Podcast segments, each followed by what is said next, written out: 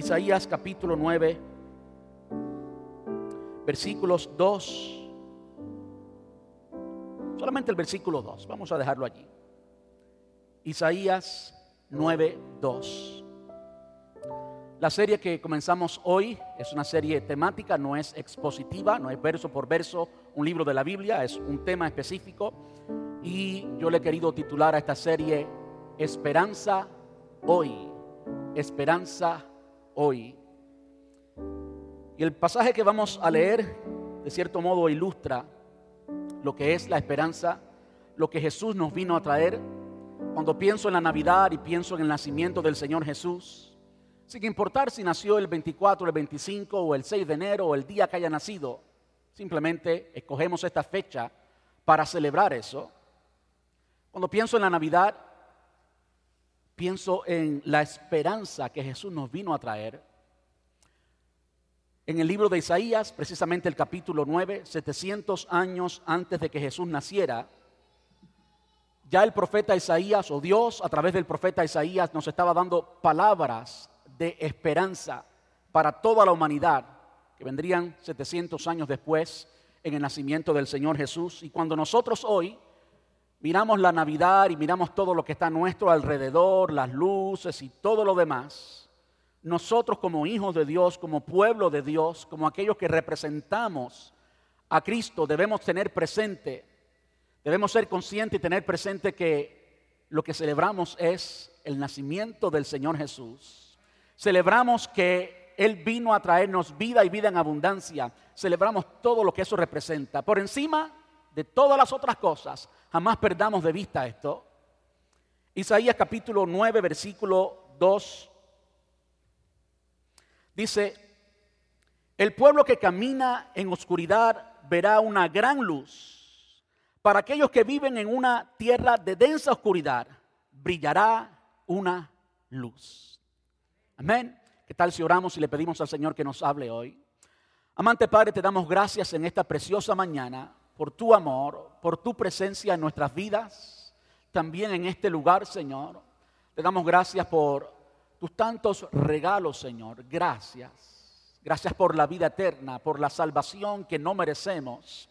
Gracias por tanto amor derramado sobre nuestras vidas. Gracias por amarnos aun cuando estábamos en nuestros delitos y pecados y por naturaleza éramos enemigos tuyos, tú nos amaste.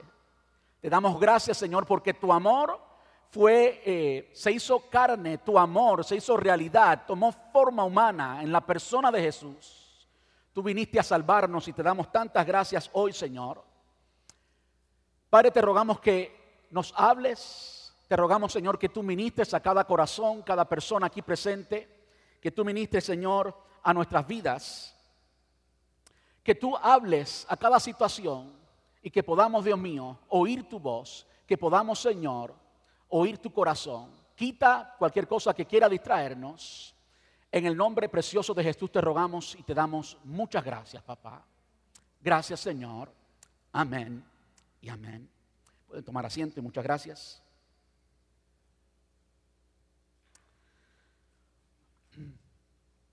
Como decía, si hay un pasaje escrito 700 años antes de la primera Navidad, que nos habla claramente de lo que debió ser la Navidad, de lo que fue y de lo que debe ser hoy la Navidad, es precisamente este pasaje de Isaías capítulo 9, versículo 2, cuando se nos dice que el pueblo que estaba en tinieblas vio gran luz, aquellos que habitaban en una tierra de una densa oscuridad, luz resplandeció sobre ellos. Está haciendo referencia específicamente al momento histórico uno en que nació el Señor Jesús, como el pueblo de Israel estaba eh, en un momento de oscuridad, como habían pasado 400 años de silencio de Dios. Y usted sabe que cuando hay ausencia de Dios, lo único que puede tomar lugar es la oscuridad. Yo pensando en un título para esta serie, creo que precisamente eh, esperanza ilustra, nos habla de esa luz que venció la oscuridad. Cuando pienso en oscuridad, densa oscuridad, como se dice aquí en este pasaje, pienso en la desesperanza. Por supuesto, no se está tratando, no se trataba de una luz física, sino de una luz espiritual. Y eso es exactamente lo que es la desesperanza o la falta de esperanza. De modo que cuando vamos a la palabra de Dios, incluso antes de la primera Navidad, ya se hablaba de la Navidad en términos de la esperanza que esto representaría para todo el mundo y en específicamente aquí se habla del pueblo de Israel, pero sabemos que no era solamente para el pueblo de Israel, sino que todos podemos ver la luz de Jesús.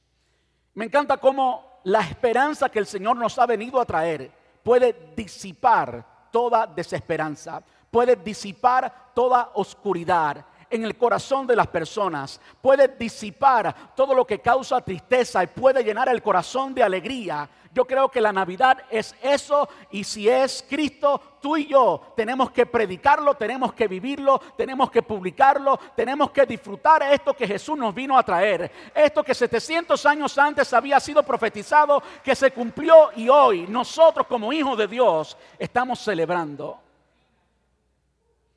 Yo sé que hay muchos estudiosos, hay muchas personas incluso a quienes respeto profundamente, que no celebran la Navidad. Que porque si nació en tal día o en otro día o en esta fecha o en otra fecha, que si la iglesia primitiva no celebraba la Navidad, entiendo eso. Entiendo. No hay un solo pasaje en la historia de la iglesia, ni en el libro de los hechos, ni en las cartas paulinas, ni en las cartas ah, especiales, ninguna de ellas habla de la Navidad, pero sí habla de Jesús. Mientras que no perdamos de vista eso, mientras que no perdamos de vista que la Navidad es por Jesús y que no es una época más del año, que no se trata de comer tanto, que no se trata de las luces, que no se trata del Señor con la barriga grande y la barba grande y vestido de rojo, no se trata de eso, se trata de la esperanza que Él vino a traer en la persona de Jesús.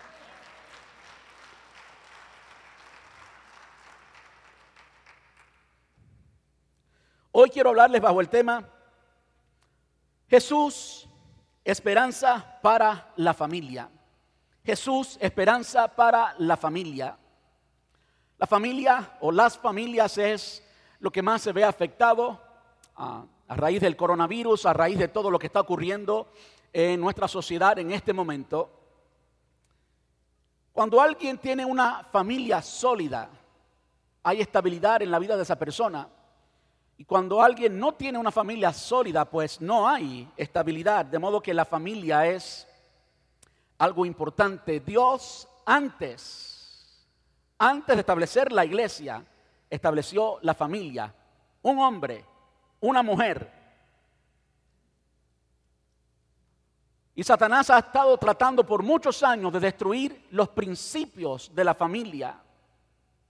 Porque sabe que cuando no hay familias sólidas, se destruye la sociedad. De modo que hoy he elegido hablarle de la familia. Y es mi deseo que cuando usted salga de aquí hoy, salga lleno de esperanza. No importa cuánta oscuridad haya habido antes en su familia. No importa qué tan rota, qué tan destruida, qué tan disfuncional haya sido su familia, o es su familia, o es su persona hoy. Yo quiero que usted sepa que en Cristo hay esperanza. Hay razones para que usted tenga una esperanza sólida. Una esperanza no sin razones, sino una esperanza sólida. Usted tiene razones para vivir lleno de esperanza.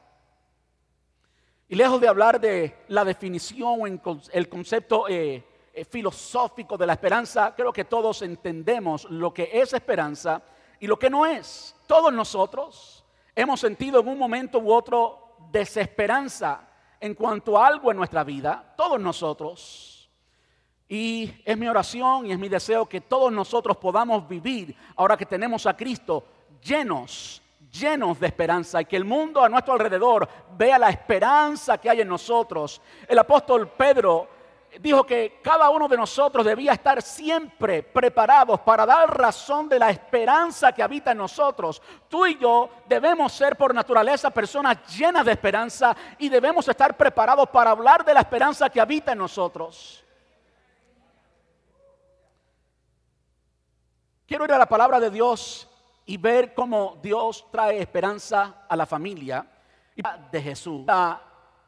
Serie de sermones de la Navidad, quiero hablar de la familia de Jesús. Quiero que vaya conmigo a Lucas capítulo 1, versículos desde el 13 hasta el 17. Lucas capítulo 1, versículos desde el 13 hasta el 17.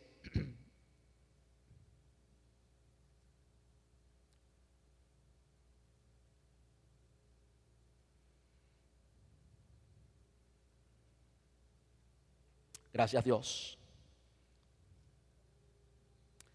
¿Qué es lo que vemos en Lucas capítulo 1?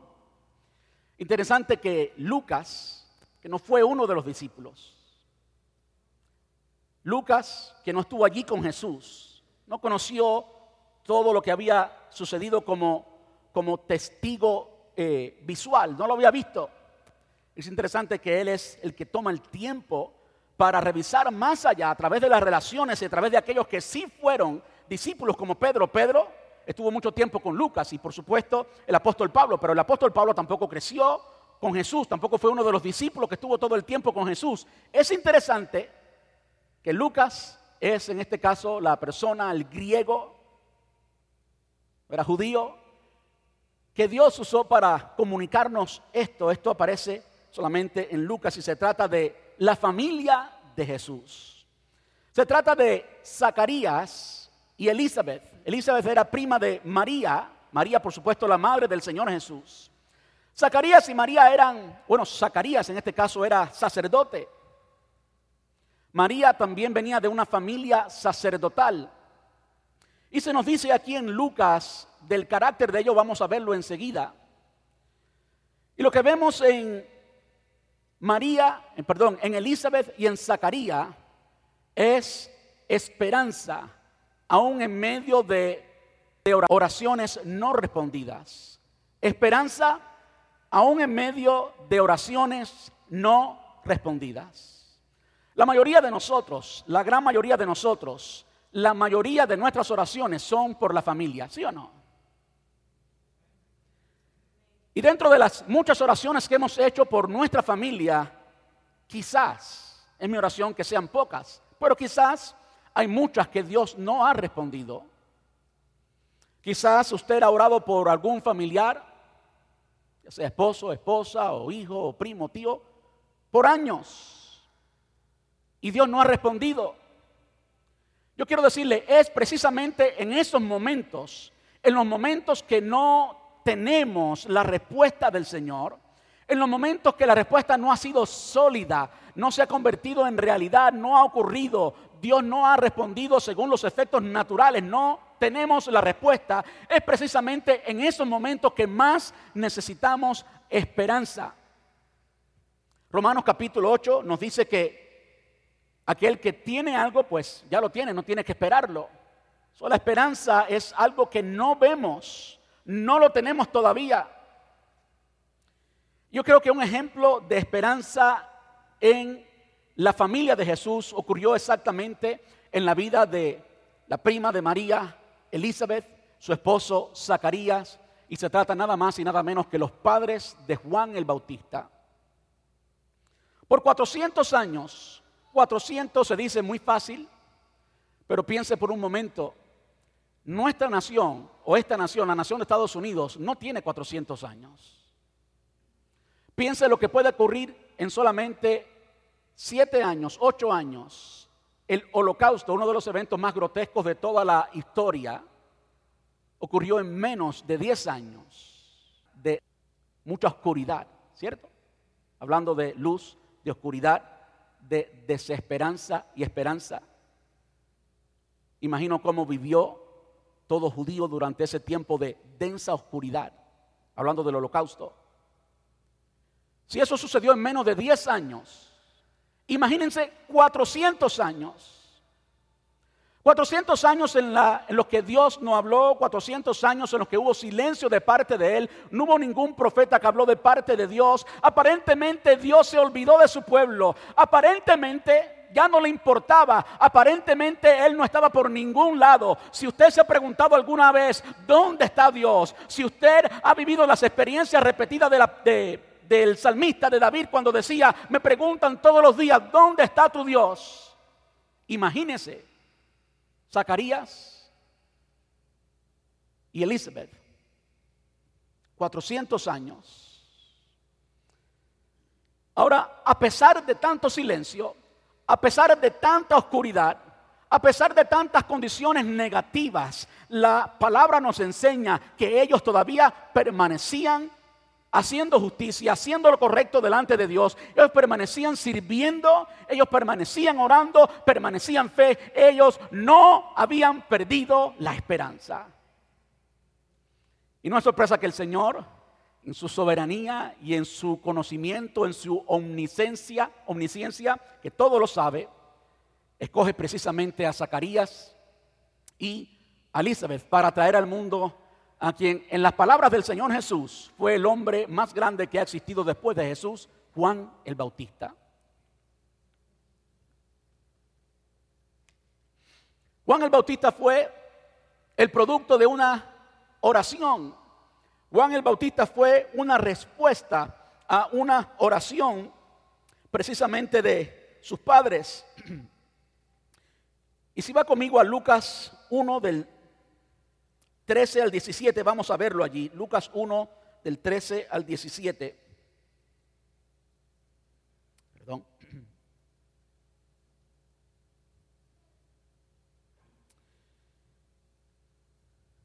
Pero el ángel le dijo, no tengas miedo, Zacarías. Me llama la atención y usted va a escuchar esta expresión de no tengas miedo en los pasajes que vamos a ver hoy, en el contexto de la familia de Jesús y en el contexto de traer esperanza. Una de las cosas o uno de los resultados, una de las evidencias de la falta de esperanza, de la desesperanza, es vivir en temor. Interesante que el ángel le dice, no tengas miedo, Zacarías, Dios ha oído tu oración. Qué bueno que a pesar de que hayan pasado 400 años de silencio, Todavía había una familia que oraba, todavía había una familia que no había perdido la fe, todavía había una familia que tenía un fundamento sólido, que tenía raíces profundas, que continuaba creyendo en el Señor, que conocía a Dios. Y los 400 años no pudieron derribar la fe de esta familia. Dios ha oído tu oración. Ellos continuaban orando. Tu esposa Elizabeth te dará un hijo y lo llamarás Juan. Escuche, porque no se trata de cualquier Juan. Tendrás gran gozo y alegría, y muchos se alegrarán de su nacimiento, porque él será grande a los ojos del Señor, no a los ojos de la televisión, no ante el pop ni Hollywood, sino ante los ojos del más grande del Señor. Él será grande a los ojos del Señor. No deberá beber vino ni ninguna bebida alcohólica y será lleno del Espíritu Santo aún antes de nacer.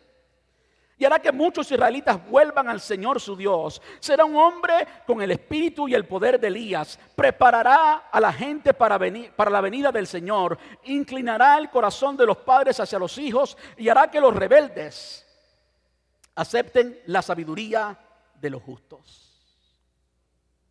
¿Qué respuesta a la oración?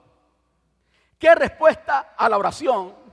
Yo quiero decirte para que se llene tu corazón de esperanza que nuestro Dios es fiel. Y aunque pase el tiempo y las circunstancias y todo lo que usted está viendo, entienda que la esperanza es cuando usted no ve el resultado, cuando todo lo que usted está viendo le comunica algo negativo, que quiere matar la esperanza y quiere llenarlo de desesperanza y de sufrimiento y de depresión, yo quiero decirte que Dios es fiel y que Él responde, Él responde nuestras oraciones. Ahora si miramos al versículo 6, podemos conocer un poquito de esta familia y vamos a verlo muy, muy, pero muy brevemente. El versículo 6 Dice Zacarías y Elizabeth eran justos a los ojos de Dios. Justo quiere decir que practicaban el bien, que vivían con rectitud, justos a los ojos de Dios, cuidadosos en obedecer todos los mandamientos y las ordenanzas del Señor. La esperanza produce alegría. La esperanza produce fe. La esperanza hace que tú puedas continuar haciendo lo que debes hacer y no permite que nada a tu alrededor te robe la alegría, te robe el gozo. Y vemos en esta familia que a pesar de todo lo que estaba ocurriendo, fue precisamente en este periodo de 400 años que surgieron los famosos escribas y fariseos, un partido político medio mezclado con la política y la religión, que creían que ellos eran superior a los demás y precisamente fue este partido político judío quien más le hizo frente al Señor Jesús. Ni aún en el templo había luz. Ni aún en la casa de Dios, entre comillas, había luz. Pero qué bueno que había una familia que aunque ni en el templo había luz, ellos todavía servían. Zacarías precisamente estaba sirviendo en el templo cuando le habló el ángel. Cuando el ángel le habló, él le preguntó, pero ¿cómo puede ser esto si mi esposa es estéril y ambos somos ya muy viejitos? Ya no hay de dónde. ¿Cómo va a ser? ¿Usted se imagina después de recibir un mensaje así? que tú le estés preguntando al ángel, bueno, ¿y cómo es?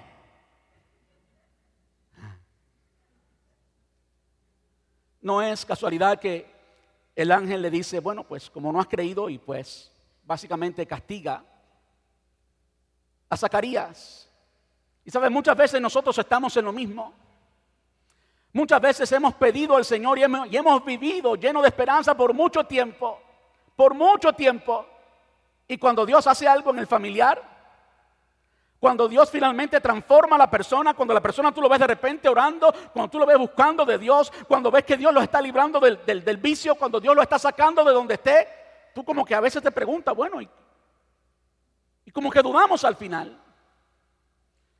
Escojamos siempre vivir llenos de esperanza y creer que nuestro Dios es fiel, creer que nuestro Dios es real y que Él responde todo lo que ha prometido, que Él responde todas nuestras oraciones y que cuando Él responde, como dice la palabra, Él es capaz de darte más abundantemente de lo que tú esperas. Cuando Dios da, Él da medida abundante, estremecida, rebosante. Dios tiene algo más grande para ti de lo que tú piensas.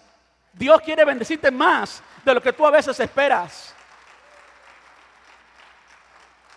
Y no, esto no es el mensaje de la prosperidad ni la superfe ni ninguna de esas cosas. La palabra enseña, la palabra enseña que Él da medida abundante, remecida, que Él es poderoso para darnos más de lo que esperamos y pedimos. Y eso fue precisamente lo que sucedió con Zacarías y Elizabeth. ellos no estaban pidiendo un hombre con el corazón y la unción de Elías, pero Dios le dio eso. Ellos no estaban pidiendo el hombre más grande que ha existido después del Señor Jesús, pero el Señor le dio eso. Él es todopoderoso y por encima de toda oscuridad quiere responder tus peticiones, quiere responder tus oraciones. Hay otro ejemplo en la familia de Jesús en el que vemos a oraciones o vemos esperanza en medio de oraciones no respondidas. Y nosotros hoy, que tenemos la palabra de Dios completa, bueno, yo la tengo digital en este momento, pero igual usted entiende, tenemos la palabra de Dios completa, podemos mirar atrás y mirar cómo ha ocurrido. Y eso nos puede llenar también de esperanza, porque de repente comenzamos a descubrir cómo Dios ha sido. Y Dios es inmutable, Él no cambia, Él continúa siendo el mismo. Hebreo nos dice que Jesús es el mismo ayer, hoy y por los siglos de los siglos. Si usted conoce al Jesús que es profetizado y conoce al Jesús que vivió en su ministerio público, conoce al Jesús que hoy está en nosotros. Él no cambia, Él sigue siendo el mismo. En la familia de Jesús habían también oraciones no respondidas. Y me estoy refiriendo a los hermanos de Jesús. Vaya conmigo a Marcos capítulo 6. Marcos capítulo 6. Vamos a ver allí una mención de los hermanos de Jesús. Hijos de María. Dice, y se burlaban es un simple carpintero, hijo de María y hermano de Santiago, José, Judas y Simón. Ahí están los hermanos de Jesús.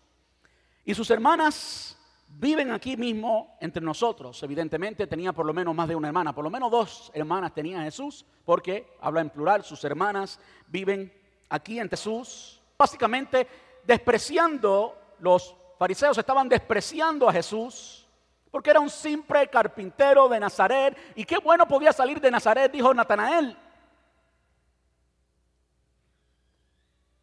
Allí están los hermanos de Jesús. Por cuestión de tiempo quiero moverme lo más pronto posible. Vamos al versículo 4.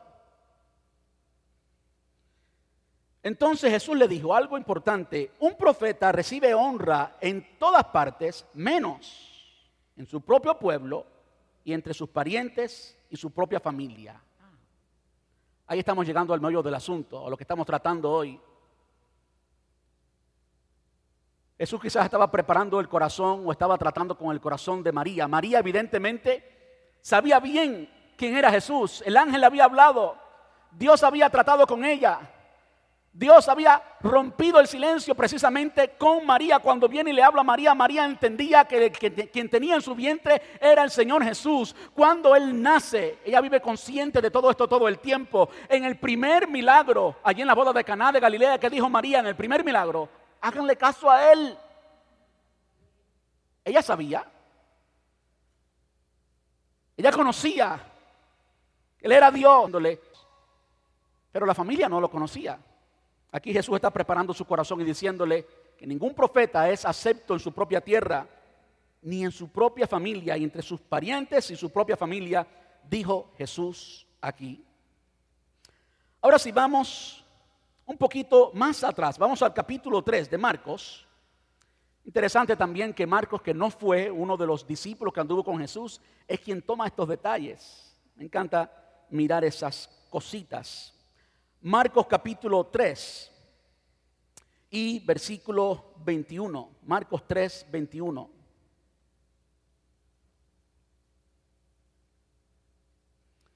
Cuando sus familiares oyeron lo que sucedía, intentaron llevárselo, está fuera de sí, decían. ¿Usted escuchó eso? Cuando sus familiares, evidentemente los hermanos,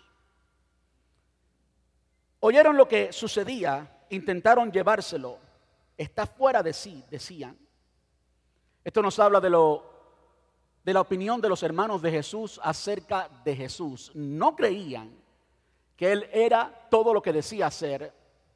Estaban, después de crecer con él, después de oírlo, evidentemente, aquí ellos estaban también eh, siguiendo a Jesús. Ellos conocían lo que Jesús hacía. No es como hoy que un hermano vive en la Florida y el otro vive en, Wyoming. No, you know, no, no, no. En, en este tiempo, pues, estaban allí, aunque no creían en él, estaban allí. ¿Cómo puede ser que tanto tiempo los hermanos de Jesús expuestos a Dios hecho hombre, a Emmanuel, Dios con nosotros, al verbo hecho carne, ver los milagros, oír de los milagros, oír de las sanidades, oír las enseñanzas de Jesús y que aún así no creían. Piensa en el corazón de su madre. Si uno de sus hijos le llama loco literalmente al otro y en público, pues eso dice mucho, ¿sí o no? Muchas razones para estar triste para esta madre. Lo vemos allí en Marcos capítulo 3 y versículo 21. En Marcos capítulo 3, más adelante en el versículo 31 al 35, están los hermanos de Jesús allí y están buscando a Jesús todavía. Y le dicen, le avisan a Jesús, aquí está tu, tu madre y tus hermanos. Y Jesús le dice, mi madre y mis hermanos son ustedes. ¿Conocen ese pasaje? No quiero leerlo todo por cuestión de tiempo, pero está en, Marcos capítulo 3, versículos del 31 al 35. Allí pueden verlo. Entendemos lo que eso significa. Es un poco complejo. No creemos que Jesús estaba ah, despreciando a sus hermanos carnales y a su madre. Yo creo que más bien nos estaba incluyendo a nosotros.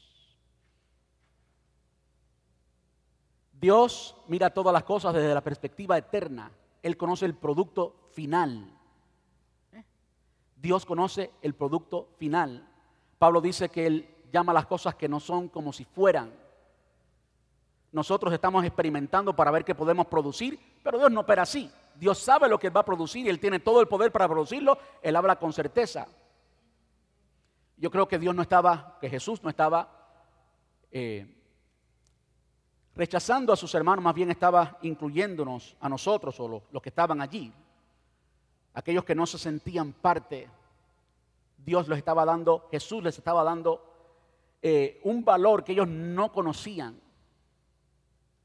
Y claro, Jesús hacía esto sabiendo con toda certeza que esos mismos hermanos tenían que ser convictos de su condición, los hermanos de él, y tenían que eventualmente recibirlo. Pero esto es un concepto quizás un poquito más difícil para entender.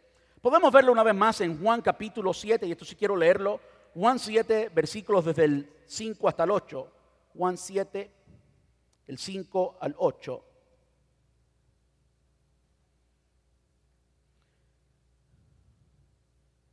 Dice el versículo 5 muy claramente, pero ni siquiera sus hermanos creían en él. Impresionante. Hablando de oraciones no respondidas hablando de en medio de tanto poder, en medio de la presencia misma de Dios, en medio de la mejor predicación que usted haya escuchado jamás, que sus hermanos no hayan creído en Él, especialmente para una madre esto tenía que ser devastador. Este no es el mejor momento para que yo vaya, respondió Jesús, pero ustedes pueden ir cuando quieran. El mundo no puede odiarlos a ustedes pero a mí sí me odia porque yo lo acuso de hacer lo malo. Vayan ustedes, no iré al festival porque todavía no ha llegado mi momento. Jesús estaba en Galilea y sus hermanos, hermanos de Jesús, que claramente dice el versículo 5 ah, que no creían en él, se estaban en realidad burlando de él. Jesús estaba en Galilea porque iba a ser más bien recibido en Galilea que en Judea.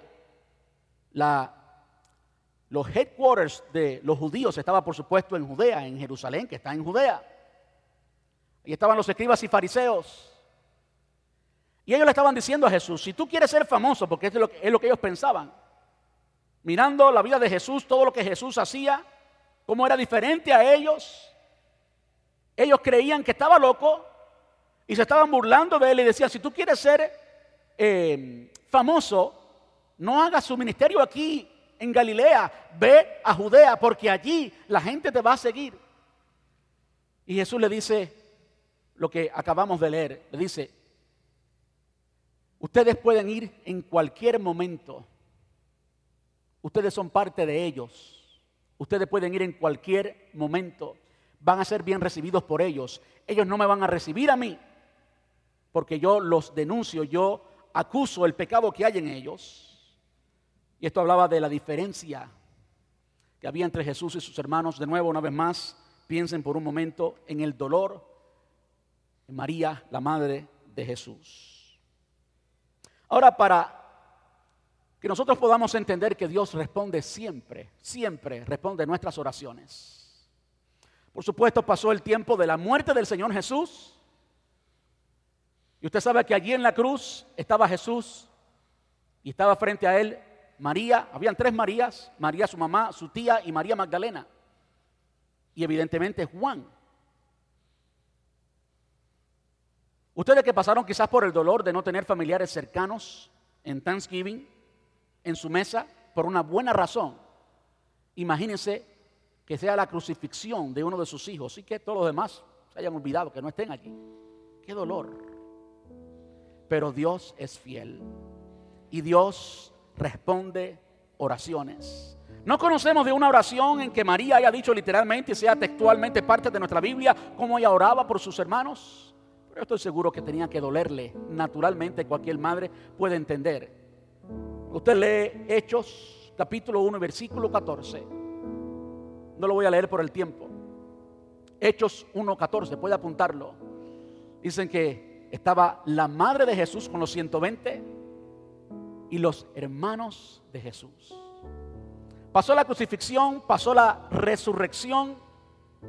Y cuando finalmente Jesús resucitó, entonces los hermanos de Jesús llegaron a la realización que Él realmente era lo que decía ser. Lo que para ellos en un momento era una locura, ahora se convirtió en la verdad que llegaron a creer. Se convirtió en la esencia de la vida. Llegaron a conocer a Jesús como lo que Él realmente siempre ha sido. Porque un niño nos es nacido, hijo nos es dado.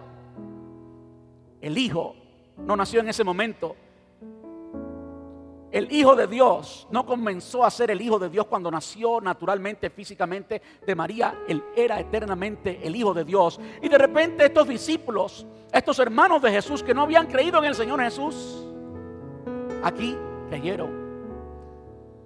El apóstol Pablo cuando escribe a los Gálatas, en Gálatas capítulo 1, versículo 19, en Gálatas 2, 9, habla de Santiago, medio hermano de Jesús, como él era una columna en la iglesia.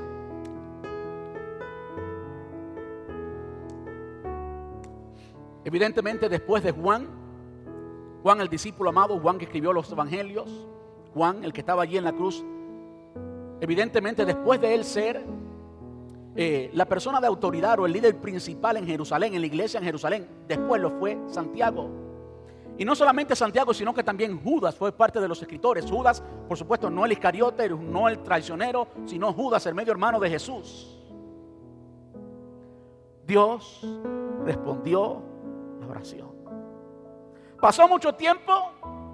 No sucedió quizás en el momento de los panes y los peces cuando fue el milagro, el, tiempo el máximo en el ministerio público de Jesús. No sucedió en ese momento, sucedió en el tiempo de Dios. Sucedió en el tiempo de Dios. María tuvo que pasar por el dolor de crecer con sus hijos que, pensando que su hermano era loco.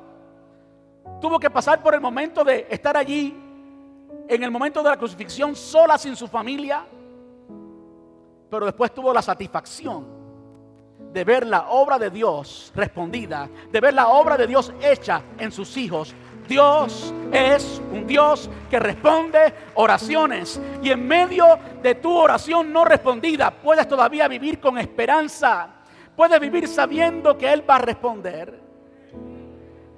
Como nos enseña el libro de los Hechos, capítulo 16 y versículo 31.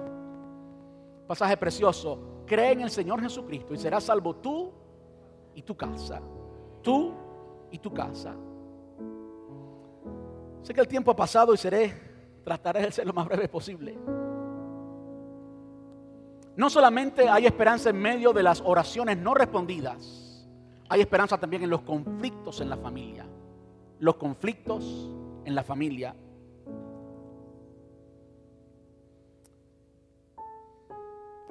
En Mateo capítulo 1, versículos del 19 al 23, aquellos que, estudian y quieren seguir, quieren aprender, pues pueden anotarlo, por eso lo menciono. Mateo 1 del 19 al 23 se nos dice cómo el ángel le habló a José, el esposo de María. Hoy nosotros vinamos con mucha alegría atrás y a veces no nos podemos meter en la historia de lo que sucedió en realidad, pero piense por un momento que usted está muy emocionado con su uh, fiancé, con su comprometido, comprometida. Y que después que usted tiene todo preparado y se ha separado con santidad para su prometida, él diga, no, mira, yo estoy embarazada. Caos conflicto. Evidentemente había un conflicto interior en la vida de José porque dice que él, porque era recto, quiso dejarla a escondidas para no difamarla públicamente, para no afectar la opinión pública de ella. ¿Puede pensar usted lo que estaba sucediendo en María? La jovencita de la esquina, la más religiosa, porque servía al Señor, guardaba los mandamientos, está embarazada. Imagínense el caos en la ciudad. Imagínense los chismes en la ciudad, la vergüenza de salir con la barriga. Lo que pasó en el corazón de José. Pero qué bueno, qué bueno que Dios intervino. Y así como Dios trató con María, también trató con José. Y le habló y le dijo que el niño que venía en el vientre de María era del Espíritu Santo y que él tenía que nombrarle, ya lo estaba incluyendo. Tú eres parte del plan, tú eres parte del asunto. Dios no se ha olvidado de ti también. Tú eres parte de la solución. Tú le nombrarás Jesús. Y eso ya está en Isaías. Será para que se cumpla la profecía de que saldrá de una virgen. La profecía, la profecía está en Isaías 7, 14, Isaías 8, versículos 8 y 10, que nacería de una virgen. José fue un hombre inteligente. Primero aceptó lo que le dijo el ángel y después no tuvo relaciones con María para que en efecto fuera virgen. Ahí ocurrió otro milagro. Dios todavía hace esos milagros. Dios interviene. Tú puedes tener la esperanza, la esperanza de que cuando más difícil esté el conflicto en tu familia, Dios interviene. Dios habla, Dios ejecuta, Dios trata, Dios hace su parte. Esto que enseñamos que cordón de tres dobleces es difícil romper, uno es el, un cónyuge, el otro es el otro y el tercero es Dios. Eso no es bla, bla, bla. Cuando tú y yo invitamos a Dios a nuestra familia, estamos haciendo algo sabio, porque tú no puedes cambiar a tu esposo, tú no puedes cambiar a tu esposa. Es, olvídelo, no vale la pena, no podrá hacerlo. Usted no puede cambiar ni a sus hijos. Usted tiene mucha influencia en la niñez, en la preparación, en la formación. Pero después ellos tienen su propia voluntad y usted no puede cambiar la voluntad de sus hijos.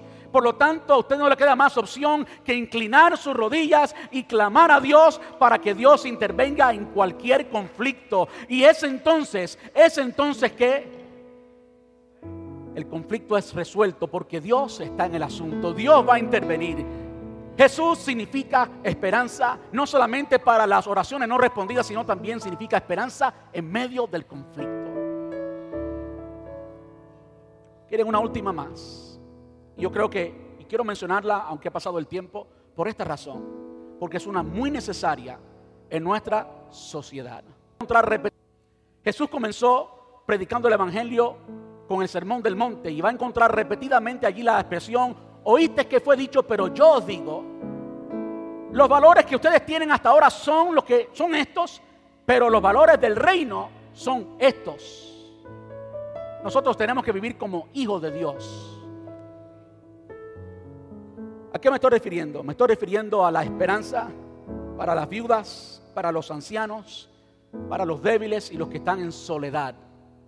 Una de las cosas que ocurre en la época navideña es que las personas son más conscientes de los errores que han cometido con su familia y el por qué están solos, por qué no tienen esta relación o, o personas viven muy conscientes de eso. Muchas personas viven en soledad. Y yo quiero que usted sepa que también hay esperanza para ti en Jesús. Y lo vemos precisamente cuando Jesús estaba allí en la cruz con María. Juan capítulo 19 versículos 25 al 27. Estando en la cruz, estaban allí las tres Marías. María Magdalena, María la madre de Jesús y María la tía de Jesús, la esposa de Clopas. Pero también estaba allí el discípulo amado. También estaba allí una representación de la iglesia. También estaba allí una familia extendida. Ah, también estaba allí alguien que iba a cuidar de María y el Señor Jesús. Aunque su madre era joven, aunque su madre era fuerte, era su madre y sus hermanos no estaban allí. Era su madre y José no estaba allí. Era su madre y estaba viendo crucificado a su hijo. Jesús tuvo compasión de su madre. Y le dijo, mujer, he aquí tu hijo. La encargó en los mejores brazos que podía encargarla. En los brazos o el cuidado, la atención de Juan el discípulo amado, el que estaba más cerca. Eso significa buen cuidado. Jesús tiene buen cuidado de aquellos desamparados. Él tiene mucho cuidado de los pobres. Él tiene mucho cuidado de los que no tienen esperanza. Él tiene mucho cuidado de aquellos que en realidad no tienen formas de salir adelante. De modo que lo dejó en las manos de Juan y a Juan le dijo, y aquí tu madre. Y Juan, precisamente, el Juan que estaba allí, escribe en su evangelio que desde ese momento en adelante Juan la recibió en su casa. A mí se me rompe el corazón cuando veo ancianos muchos hijos muy buenos o de muy buena salud, muy bien, solos en un nursing home y ni siquiera en Thanksgiving o en Navidad o en otro momento reciben el apoyo de los hijos. Eso es un acto vergonzoso, es un acto de las tinieblas y no debe suceder en la familia del Señor. Nosotros estamos aquí para amar a aquellos que nos han dado amor.